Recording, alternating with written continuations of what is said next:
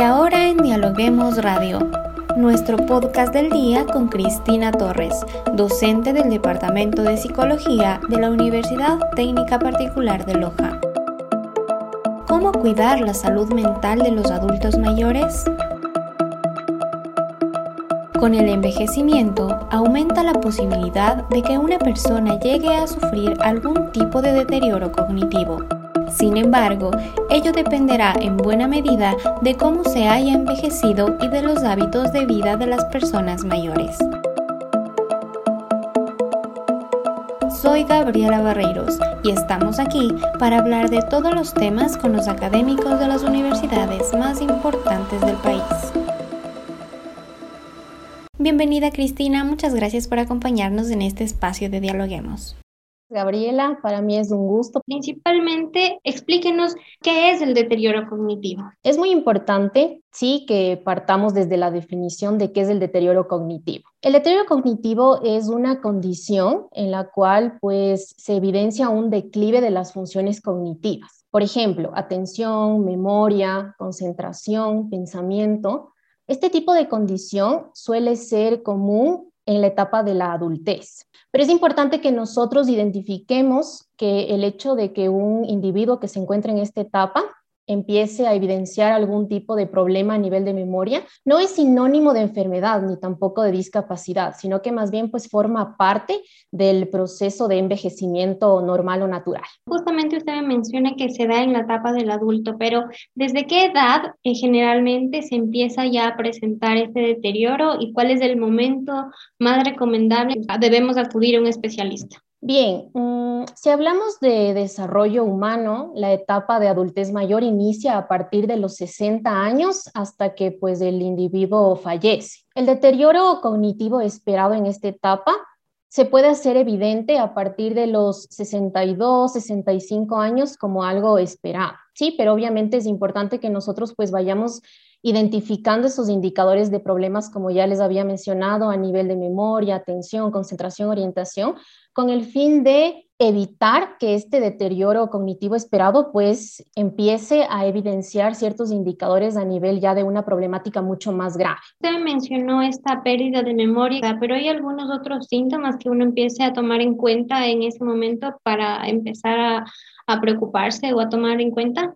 Sí, como les había mencionado, si estamos hablando de deterioro cognitivo, no solo se evidencia algún tipo de falencia a nivel de memoria, sino también a nivel de orientación. Por ejemplo, si ya un individuo no identifica en qué día de la semana se encuentra, si no es capaz de comentarnos si es día lunes, martes, miércoles, incluso pues no identifica en qué año se encuentra o tampoco en qué mes. Eso estaríamos hablando a nivel de orientación temporal, sí, dificultades a, nivel de identificación de orientación temporal.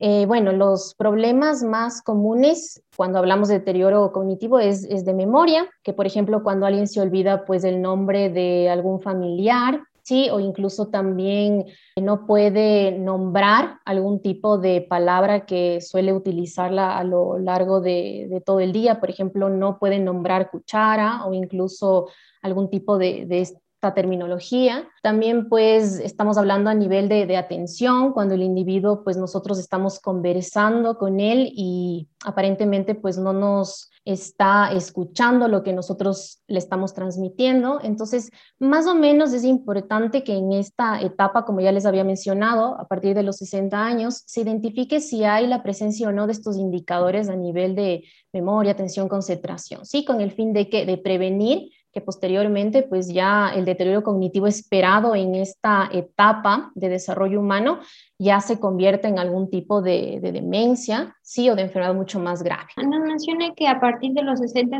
63 años es eh, lo normal, por así decirlo, pero es posible que se acelere ese deterioro cognitivo, que tal vez a los 40, 50 se pueda empezar a notar este tipo de situaciones ¿Existen algunos factores que pudieran quizá acelerar? Sí, en ese caso más bien pues sería importante que se tome como referencia si tal vez hay algún tipo de enfermedad anexa. Sí, por ejemplo, si el individuo pues ha sufrido algún accidente y ha sufrido algún tipo de golpe en ciertas zonas de su cabeza, de su cerebro, o también incluso si tal vez podría estar padeciendo algún tipo de, de infección, ¿sí? A nivel del sistema nervioso, o incluso también sería necesario que se identifique si hay algún tipo de, patología anexa. Porque si nosotros estamos hablando que el deterioro cognitivo es esperado en la adultez mayor, ¿sí? a partir de los 60 años, si este tipo de dificultades con memoria, atención, concentración se da entre los 40 50 años, pues más bien deberíamos estar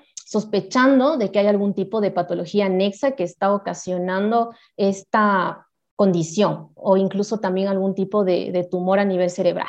Perfecto, Cristina. Em, ¿Qué es la demencia? ¿Cuál es la diferencia entre ya el deterioro cognitivo quizá normal y ya cuál es la barrera o el límite que se pasa para que se convierta en demencia? Estamos nosotros hablando de demencia cuando ya estos problemas a nivel cognitivo que estábamos mencionando de que son esperados en la etapa de adultez mayor, se tornan eh, un poco más significativos, ¿sí? es decir, que mm, el individuo no solo presenta problemas a nivel cognitivo, sino que también problemas a nivel de conducta. Y además de ello, pues el sujeto no puede realizar sus actividades de forma autónoma. Sí, necesita la mayor parte del tiempo de un cuidador que esté al pendiente de que el sujeto pues, pueda desarrollarse de una manera adecuada en su contexto diario. Si una persona se da de quizá a los 50, 60, 70 años se da cuenta que ya empieza a tener este tipo de síntomas. ¿Es reversible? ¿Se puede tratar de alguna forma? Bien, ahí es cuando nosotros ya pues empezamos con el tema de las estrategias, ¿sí? Justamente para evitar que estos olvidos esperados en esta etapa o incluso esos problemas de atención, concentración, mm, se tornen mucho más graves. Entonces ahí es cuando es importante que tanto los familiares e incluso el personal de, salud mental en este caso pueda promover un envejecimiento saludable. Sí, es decir, que se pueda conversar con el paciente en cuestión, incluso con los familiares, para que estén al pendiente de que el individuo realice algún tipo de actividad física, sí, de bajo impacto, por ejemplo, gimnasia rítmica, o también algún tipo de caminata, de paseo con sus familiares. Además de ello, también promover que el sujeto se alimente de forma adecuada y también pues que acuda a consulta con el clínico para que forme parte de un proceso de estimulación cognitiva, con el fin de que obviamente estos problemas cognitivos esperados se agrave. ¿Qué se puede hacer también para prevenir este deterioro? ¿Desde qué edad se puede empezar a hacerlo, incluso si no se ha tenido algún tipo de, de síntoma de pérdida de memoria o ese tipo de cosas? Listo, es muy importante que se empiece antes de los 60 años. Sí, porque obviamente, pues a partir de los 60 años, que ya es cuando un individuo se encuentra en la etapa de, de adultez mayor, debido al proceso normal de envejecimiento, va a tener estas dificultades a nivel cognitivo. Entonces, si el paciente en cuestión, pues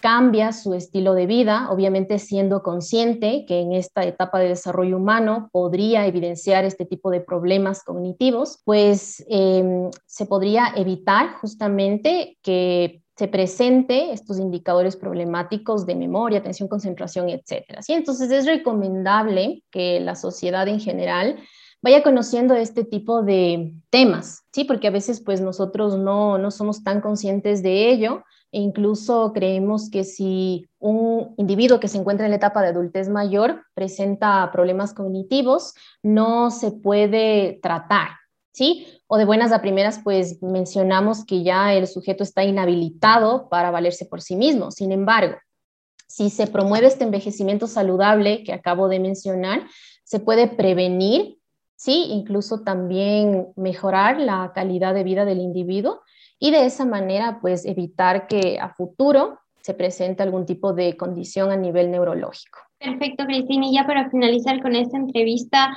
tal vez existen algún tipo de ejercicios, tanto físicos como quizá mentales o de práctica de escritura que puedan realizar como para prevenir o como ya tratar este deterioro. Sí, claro, desde casa también hay ciertas pautas a seguir. Por ejemplo, mm, para trabajar memoria, lo que podríamos hacer es que el individuo realice los famosos crucigramas.